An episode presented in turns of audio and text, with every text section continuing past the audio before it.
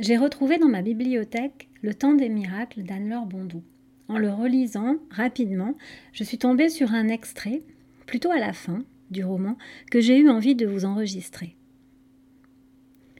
En 1999, l'année de mes 14 ans, l'ordinateur de notre salle de classe a été relié à Internet.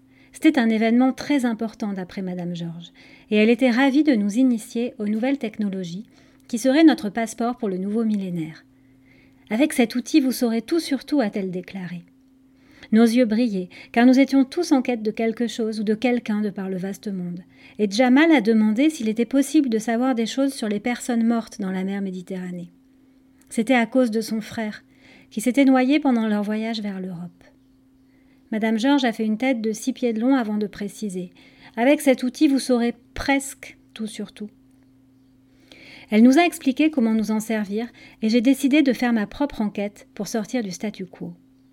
Le premier mot que j'ai tapé dans le moteur de recherche était Gloria.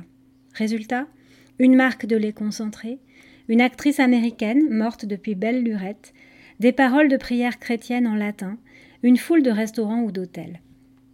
Pas l'ombre de ma Gloria, même en ajoutant bohème dans le chant de saisie, ce qui renvoyait à une région d'Europe, à une chanson et à un poème d'Arthur Rimbaud.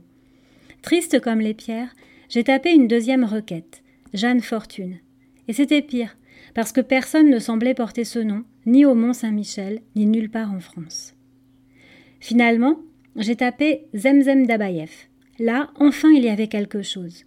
Des articles de journaux en russe qui disaient que Zemzem était un chef de guerre, un terroriste, un monstre sanguinaire armé jusqu'aux dents et qu'il avait tué des gens innocents. J'ai compris que c'était une erreur, qu'il ne s'agissait pas de la même personne, car le Zemzem de Gloria n'était pas un monstre, comme vous le savez. Le Zemzem de Gloria avait sauvé des gens, il avait couru chercher le camion citerne, et il n'aurait jamais fait de mal à une mouche.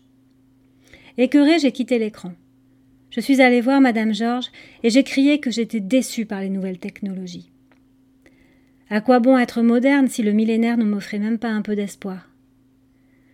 Tout ce qu'il y a là-dedans, c'est des mensonges.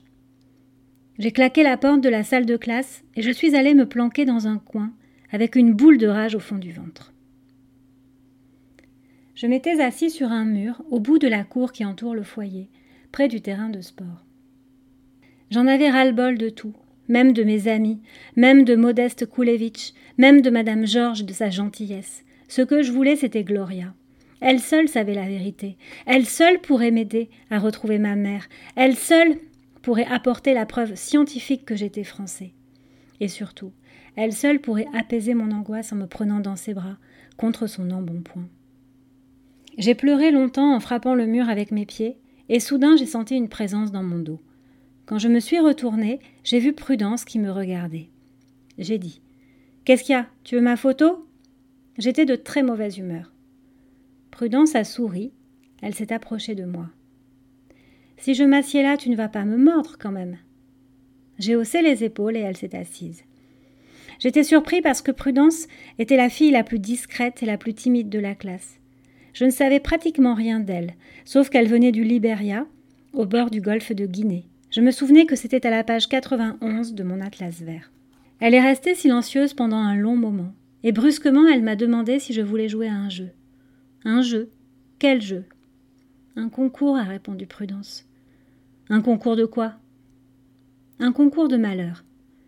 Je l'ai dévisagé avec curiosité et elle m'a expliqué. C'est simple, chacun dit un truc malheureux qui lui est arrivé dans sa vie. Celui qui gagne, c'est celui qui a eu le plus de malheur. Je trouvais ça marrant, j'ai dit OK. Et on a joué, malheur contre malheur. Pendant longtemps, assis côte à côte sur le mur devant le terrain de sport. Tout y est passé, depuis notre plus lointain souvenir. Et la pure vérité, c'est que Prudence a gagné haut la main. C'était pas croyable tout ce qui lui était arrivé en seulement treize ans d'existence. Une liste à vous dresser les cheveux sur la tête, avec des massacres, des fuites dans la jungle hostile, des piqûres de bêtes venimeuses, des têtes coupées, et des cicatrices sur ses bras qui prouvaient des actes de torture. À la fin, j'étais bouche bée.